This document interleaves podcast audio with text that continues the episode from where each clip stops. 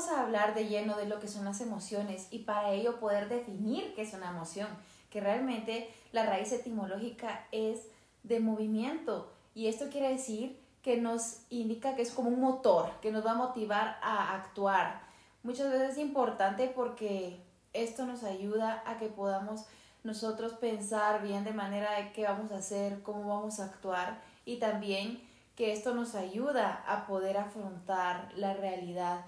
Sin embargo, también tenemos que ver de qué manera es la intensidad de nuestra emoción. Si estamos teniendo demasiado enojo, por ejemplo, y está saliendo de nuestras manos o lo estamos controlando bien, porque muchas veces cuando eso se pasa de la raya ya tiende a ser disfuncional. Claro, y tienes razón, Dulce, porque la emoción, como tú dices, es movimiento, es energía. Entonces, cada vez que tenemos una emoción, la sentimos en alguna parte del cuerpo. Por ejemplo, si es enojo, se siente como sube aquí algo, ¿verdad? A veces hasta sale por la boca cuando salen palabras. La emoción es energía que nos impulsa a actuar. Y lo que vamos a ver hoy es tan importante gestionar en lugar de controlar. No es lo mismo decirle a un niño, controla tu enojo, que decirle, gestiona tu enojo. Habla de qué es lo que te está molestando. Está diferente la inteligencia emocional comenzó a hablarse en el siglo XX. Es tan reciente un tema que ha dado tanto auge en la actualidad, porque si hacemos un poquito de historia, vemos que antes no se tomaba en cuenta la emoción, solo el pensamiento, y podemos recordar del siglo XVIII al connotado filósofo Emmanuel Kant, el alemán, que hizo su obra famosa, El incógnito ergo sum, y él decía, pienso, luego existo. Entonces siempre pensó que el pensamiento era lo más importante y toda vez tú piensas, tienes existencia y tienes acción y lo que pienses es lo más importante. Sin embargo, surge después Blaise Pascal eh, con una frase tan maravillosa que nos hizo sentido a todos cuando dice, hay razones del corazón que la razón no entiende. Y nos dimos cuenta que, que es cierto que el corazón allí está centrada las emociones y que muchas veces no coincide este con este. Sentimos mucho que este racionalmente no lo acepta. Por eso es tan importante analizar lo que dice Blaise Pascal con las razones del corazón. Por eso hay que tener cuidado en ese balance entre lo que pienso y lo que siento. Definitivamente, qué bonito poder encontrar ese balance que tú mencionas y que sea coherente, ¿verdad? Porque muchas veces decimos te amo, pero te hago daño, te amo, pero te falta el respeto. Entonces, ¿cómo aprender a encontrar ese, ¿verdad? Ese equilibrio. Muchas personas que nos escuchan hoy en casa estarán intentando poder hacer esos cambios, sin embargo, posiblemente incluso se lo prometen a ellos mismos, a los demás, pero no logran encontrar esa, eso que les ayude, esas soluciones y por eso es que hoy les vamos a dar técnicas prácticas para que puedan irlo aplicando con ellos mismos y luego con sus seres queridos, porque esto que tú mencionas es de milésimas de segundos, ¿verdad? Es como piensan y, automáticamente dicen algo, por ejemplo, se enojan, es instantes, tienen pensamientos, emociones y va todo para afuera, ¿verdad? Ya sea con golpes, con palabras, que muchas veces las palabras tienen más que los golpes incluso. Por supuesto, y tienes tanta razón porque fíjate que una pregunta del millón que hacen muchas personas y dicen, ¿cuál es la diferencia entre emoción y sentimiento? Y la respuesta es tiempo. La emoción llega así como tú hiciste, la emoción llega instantáneamente. Si me atravesó este piloto y en este momento, ¡bum!, yo me enojo. Y la emoción llegó así disparada, el torrente de energía. Y posteriormente ya estoy sintiendo cómo me estoy enfureciendo, me estoy poniendo enojado, me estoy poniendo colérico, sonrojando, acelerado. Entonces emoción y sentimiento van juntos, pero primero la emoción, después el sentimiento. Y ahí es donde en ese cuarto de segundo uno debería cuidar, aprender a responder y no a reaccionar, porque la respuesta es analizada, pero la reacción es sin pensar, es un impulso. Por eso tan necesario que es hoy educar en emociones y nos llama la atención que el sistema educativo, y no solo en Guatemala, en el mundo, no esté interesado en educar las emociones. A mí me impactó, pero así me impactó la frase que encontré de Aristóteles cuando dice Aristóteles, educar la mente sin educar el corazón no es educación. O sea, qué profundo es.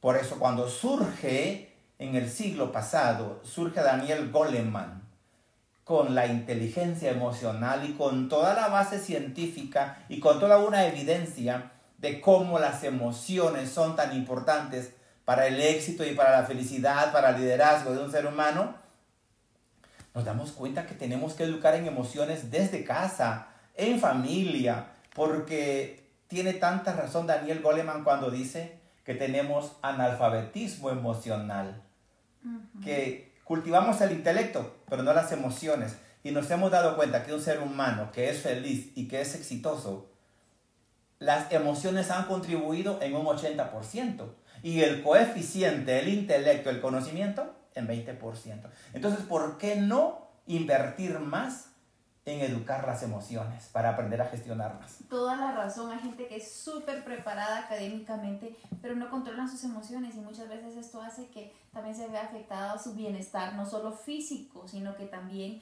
mental, que se ha comprobado en estudios de que cuando no controlamos las emociones, automáticamente nuestra salud física se ve mal. Y es increíble cómo también todos estos estudios han demostrado de que los adolescentes tienen casi el doble de más dificultad de controlar las emociones que los adultos. Sin embargo, los adultos también tienen que aprender entonces a controlar sus emociones para poder enseñarle a los adolescentes, ¿verdad? Sí, porque hay adultos que parecen adolescentes también. Exactamente, y es por eso tan importante controlar entonces las emociones. Y para usted, amigo que nos escucha, entonces yo creo que este ha sido uno de los ejemplos más claros que el que tú me dabas, ¿verdad? En el que se molestan, dicen, y automáticamente es esa impulsividad, que la emoción, como yo les decía al principio, motiva a la acción, que automáticamente y después, ¡ah! ya dije, ya, ya hice y después viene ese arrepentimiento, esa culpa y es un ciclo que se repite y que muchas veces aunque se propongan pero no saben cómo, si no tienen la solución o el camino, la solución de cómo poder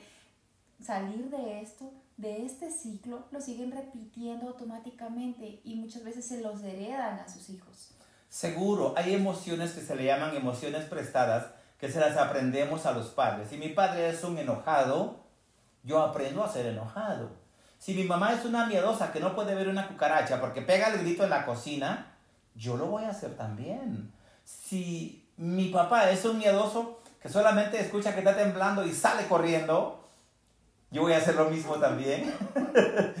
Entonces, aprendemos las emociones de nuestros padres y nos hacemos adultos, nos vamos de casa, tenemos nuestra propia familia y allá vamos con las emociones prestadas. Entonces, se recomienda devuelva las emociones que aprendió, que sabe que hoy no le sirven. Devuélvale esa emoción a papá, a mamá, a la abuelita, a quien le haya aprendido emociones, pero debemos hacer lo posible de hacer consciente de nuestras emociones, aprender a gestionarlas, aprender a responder y no aprender a reaccionar. Y tú dijiste algo, dijiste que el adolescente tendría que ser muy impulsivo, impulsivo, claro no le ha madurado totalmente la corteza prefrontal, que se considera que llega a su plenitud en promedio de 21 años, más o menos. Hay quienes llegan a 50 y nunca les maduró, ¿verdad? Pero la, la verdad es de que llega aquí y uno debería aprender a utilizarla para poder gestionar las emociones.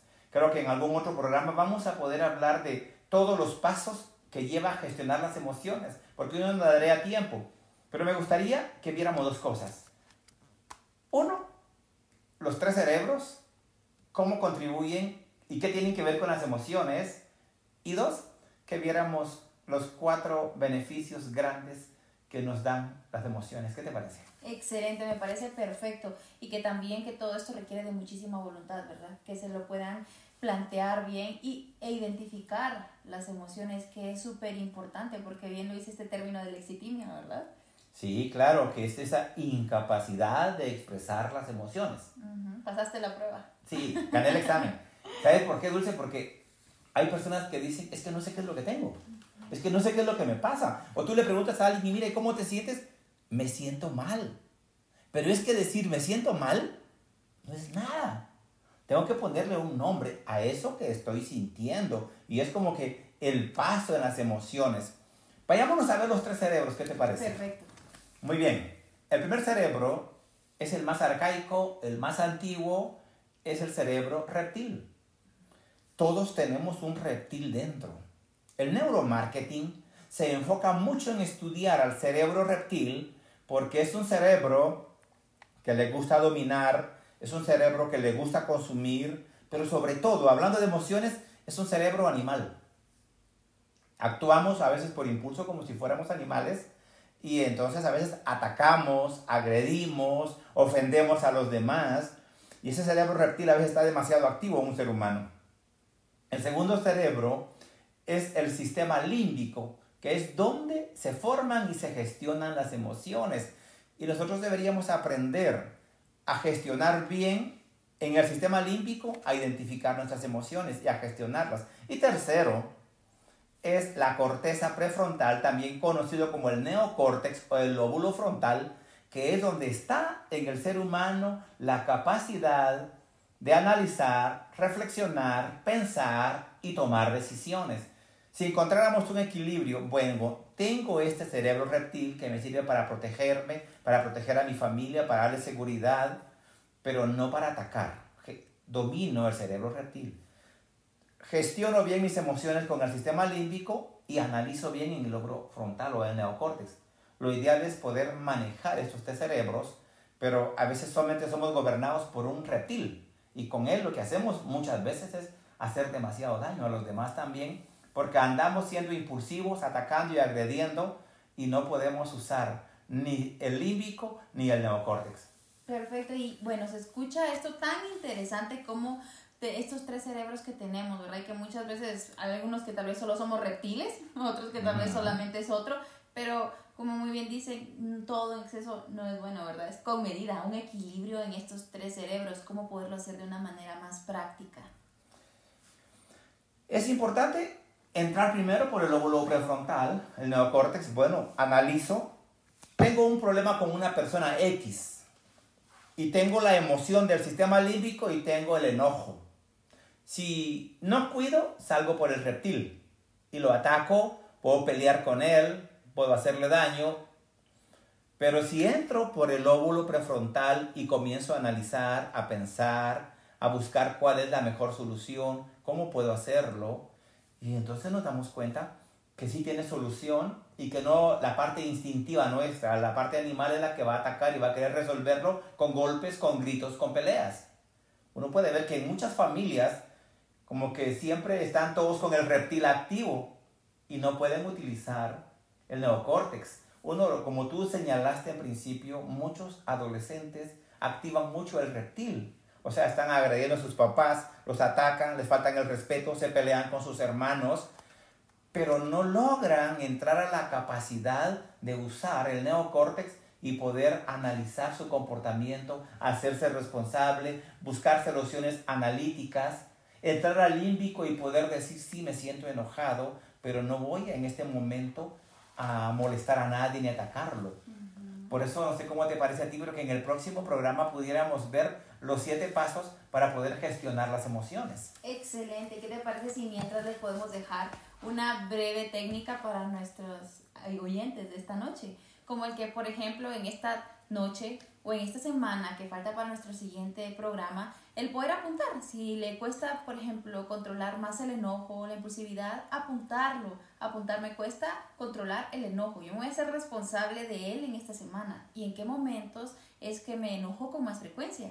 Por ejemplo, cuando estoy a la hora del almuerzo, cuando estoy escuchando algo y me interrumpen. Entonces, apuntar eso y hacer consciente de qué manera estamos actuando para que venga ese cerebro más preparado en el próximo programa y poder identificar de qué manera están actuando, pensando y sintiendo también de una manera más consciente y racional. ¿Qué te parece? Claro, me parece excelente que puedan empezar a ser conscientes en esta semana cuál es la emoción que más les afecta, que más les cuesta gestionar que puede ser el enojo, el miedo, la tristeza o la culpa, que son reconocidas como emociones negativas, pero que primero no son negativas, tienen el lado positivo. Y segundo, tienen un sentido y un propósito en nuestras vidas, que lo vamos a ver y cómo gestionarlo. Pero antes de terminar este programa, ¿qué te parece si hablamos de los cuatro beneficios que en una familia se puede obtener a la hora de que desde niños les enseñamos a gestionar las emociones a nuestros hijos. Me parece perfecto, así los dejamos picados para que en la próxima estén aquí presentes, incluso con sus hijos, para que puedan estar aprendiendo. Claro, sí, y que también puedan compartir este programa,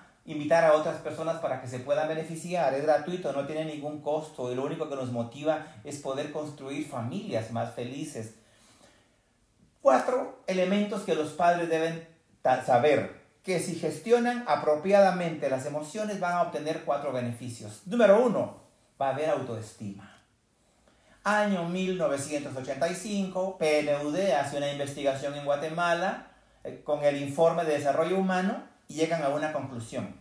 Problema número uno del guatemalteco es que tiene baja autoestima. Y es común encontrar esto. Hay quienes se convierten en compradores compulsivos por baja autoestima. Hay quienes caen en adicciones para llenar vacíos existenciales por baja autoestima. ¿Cuántas personas no desarrollan su potencial por baja autoestima? ¿Qué te parece si un día hacemos un programa de autoestima? Excelente. Y entonces con esta autoestima que tú me dices, muchas veces también las personas se sienten vulneradas o se sienten muy susceptibles, se sienten afectadas por porque tal vez están en riesgo. Por ejemplo, cuando tú me decías una persona impulsiva se activa automáticamente con el enojo, posiblemente es por una baja autoestima. Entonces esto lo desregula y puede que crea también este desequilibrio emocional. Totalmente de acuerdo contigo. Una persona con baja autoestima puede sentir más frustración y más agresividad también. Claro, tiene que ver mucho la impulsividad con la baja autoestima de las personas, con sentirse menos que otros y con querer compensarlo con violencia. excelente, y entonces este es el primer beneficio, la autoestima. Claro, sí, si usted en la casa, usted se compromete en prepararse, en educar las emociones, sus hijos primero van a tener alta autoestima, que debería ser como un reto de papá y de mamá, educar hijos seguros. Y hay tanto que hablar de autoestima, pero solamente quiero decir algo, que los padres se enfoquen más en las fortalezas de sus hijos que en las debilidades porque somos buenos para señalar los errores, para culpar a los demás.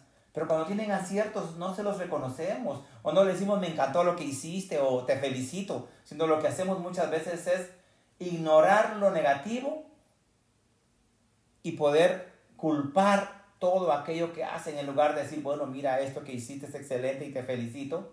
Ignoramos eso y estamos enfocados en los errores. Y entonces ahí puede reforzar la autoestima. ¿Y cuál es el siguiente beneficio de un buen control emocional? Es la empatía. La empatía es un gran beneficio de la inteligencia emocional y que cuando tenemos empatía, tenemos esa capacidad profunda de comprender a los demás y que los hijos desde pequeños vayamos motivándolos a que desarrollen comprensión por los demás. El niño por naturaleza tiende a ser egoísta. ¿verdad? Porque el niño tiene un principio, decía Freud, el principio de placer, y por el placer le gusta todo para él. Es mío. Lo que primero aprende a decir el niño después de mamá es mío y después más. Pero siempre está pensando ah, para adentro. Entonces el niño tiene que aprender a ser más comprensivo con los demás, comprensivos con sus padres, con sus hermanos, a tener esa capacidad de comprender los sentimientos de los otros. Porque a veces llegamos a adultos y no somos empáticos no comprendemos a los demás. Excelente esto de empatía y poder comprender a los demás. Sin embargo, me pareciera también oportuno el poder mencionar que también comprenderse a sí mismo. Muchas veces incluso yo lo miro ahora en la cuarentena, por ejemplo, madres cansadas, padres tal vez agotados, con mucho estrés, mucha tensión por esta crisis que estamos viviendo, también tratando de hacer lo mejor con sus hijos y pues no se comprenden también ellos mismos, comprenden por ejemplo a su esposo cansado, a sus hijos que tal vez están desesperados de estar en casa, pero tal vez no se comprenden a ellas mismas.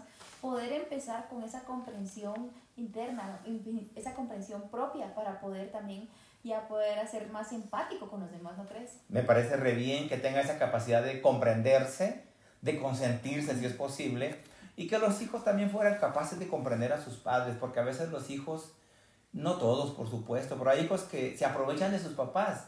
No importa cuánto cueste, pero mi papá que lo pague. No importa cuánto le cuesta a mi mamá, pero que lo haga. No importa si se cansa. O no importa si se acuesta tarde, pero que lave los trastos porque yo voy a ver televisión o yo estoy en las redes sociales. Eso también es falta de empatía. Poder comprender a los padres, a los hermanos y ser solidario y apoyarlos también a ellos. Por supuesto, tienes toda la razón con esto. Y bueno, ¿cuál sería entonces el siguiente beneficio de un buen control emocional, un buen manejo emocional? Exactamente. Un buen manejo emocional, bien dicho. Asertividad. Y la asertividad es esa capacidad de decir lo que pienso y lo que siento con respeto. Esto es la clave de una buena comunicación. ¿Cuántas relaciones se pierden por falta de asertividad? Hay tres formas de comunicarse. Una, el no asertivo. Dos, el asertivo. Y tres, el agresivo. Hay quienes que no son asertivos, son no asertivos. Un ejemplo bastante típico. Dulce, me prestas dinero. Yo necesito que me prestes 500 quetzales. Y mira, hay personas que no pueden decir no, porque dicen, ah, no, y si le digo no, se va a enojar conmigo. Entonces, si tú eras, fueras no asertiva, me dirías, ay, bueno, sabes que no te voy a pagar, pero me dirías, vaya, está bien, te los voy a prestar. Aunque sepa por dentro, de plano que se lo estoy regalando porque este José Carmen no paga. Entonces, si tú fueras no asertiva, me lo das aunque sepas que no te voy a pagar. Si eres asertiva, me puedes decir, mira, fíjate que no te puedo prestar. La verdad es de que tengo lo necesario para mí, pero no puedo prestártelo. Si fueras asertiva. Pero si fueras agresiva y vos te crees cara de banco, me estás viendo y además vos sos un tramposo y no pagas. Entonces ya me estás agrediendo. Lo ideal es aprender a ser asertivo, pero muchas personas no son asertivas porque siempre desarrollaron un estilo de vida complaciente. Ay, no, qué pena. Y se va a enojar conmigo. ¿Y cómo se va a sentir? Y lo peor es que a veces soy más considerado con los otros que conmigo mismo. Primero, aunque pareciera un egocentrismo, pero egocentrismo sano, es yo tengo que cuidar mis intereses. No siempre los primeros, primeros son los demás y de último yo, porque creo que a veces es falta de amor a sí mismo, como tú dijiste, la falta de empatía hacia sí mismo, de autoestima. Entonces hay que tener cuidado de que la asertividad es la capacidad de decir lo que pienso, lo que siento, con respeto. Por supuesto, y el no ser asertivo también desencadena otro, otra ola de emociones que no podemos controlar muchas veces, como por ejemplo en, este, en esto que tú me decías, de un préstamo. Bueno, yo te digo, no, pero tengo, bueno, yo digo, sí, te lo presto, pero por miedo a que no me lo, a que me vayas a rechazar o que no me vayas a aprobar. Entonces ahí ya tengo miedo, luego tal vez me arrepiento, viene la culpa de por qué se lo di, él hubiera, y entonces esto trae otra cadena de emociones que eran los ciclos que les hablaba tal vez dije, bueno, ya no iba a complacer porque tal vez eso ya no me beneficia a mí y pues la otra persona también se tiene que hacer responsable, también le iba a beneficiar a él al decirle que no y me prometo que no lo voy a volver a hacer, pero vuelve a suceder y es por eso que nosotros hacemos este tipo de programas para que la gente pueda ya cortar con estos ciclos, conocerse, hacerse responsable de ellos mismos, de sus emociones y poder trabajar en ellas para poder gestionarlas de una manera efectiva. Claro, tú tienes mucha razón y eso que tú dijiste son los derechos asertivos, o sea, todos los seres humanos tenemos derechos. Tenemos derecho a decir, no quiero, no puedo, no deseo, tenemos derecho, pero muchas personas no. Yo conozco tantos casos en la clínica en terapia de pareja que muchas mujeres viven solo complaciendo a su esposo porque sienten que es su obligación y dicen muchas mujeres, es que tengo que cumplirle. Si yo le pregunto, ¿y su esposo le cumple a usted? No. Y ahí están frustradas. ¿Por qué no exigen también sus derechos? Señora, si usted le pasa esto, piense esto. Yo merezco. Yo merezco ser respetada. Yo merezco ser valorada. Yo merezco ser amada. Todos merecemos eso. Estamos en la responsabilidad de darlo, pero también de recibirlo tan importante que hablar de la asertividad, ¿verdad? Definitivamente, yo creo que con cada punto que vamos tocando podemos hacer un tema, ¿verdad? Un programa tan amplio. Y como para terminar con este último beneficio que nos da el poder tener un buen control emocional, ¿cuál sería entonces? Habilidades sociales.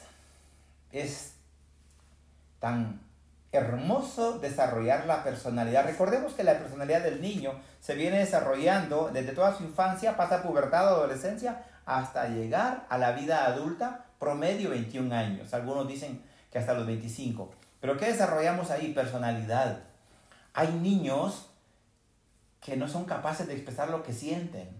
Hay adolescentes que van a un restaurante con sus padres y no son capaces de pedir, mire, por favor, me puede dar una gaseosa o un vaso de agua. No, mira, pide tú, por favor, dile tú, yo no puedo.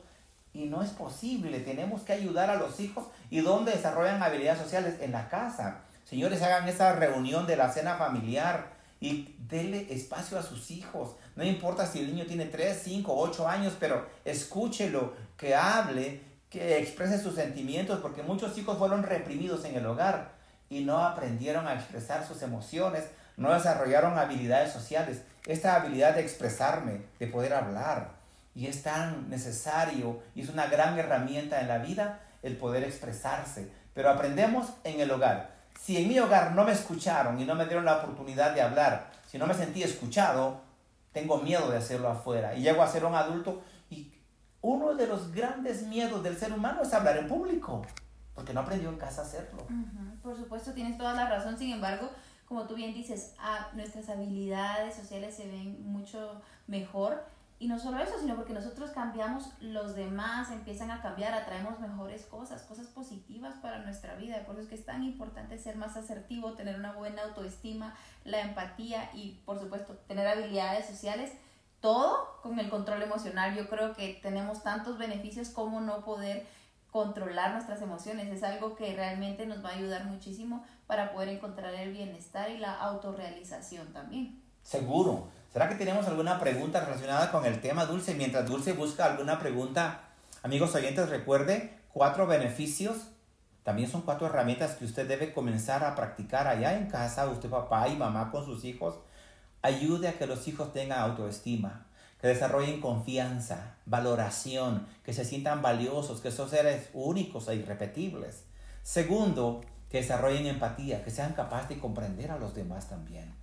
Y tercero, que desarrollen asertividad, a poder decir lo que piensan y lo que sienten, eso sí, con respeto. Y cuarto, que desarrollen habilidades sociales, esa capacidad de expresión, de poder hablar con los demás. Es tan necesario desarrollar estas cuatro habilidades y todas tienen que ver con la inteligencia emocional.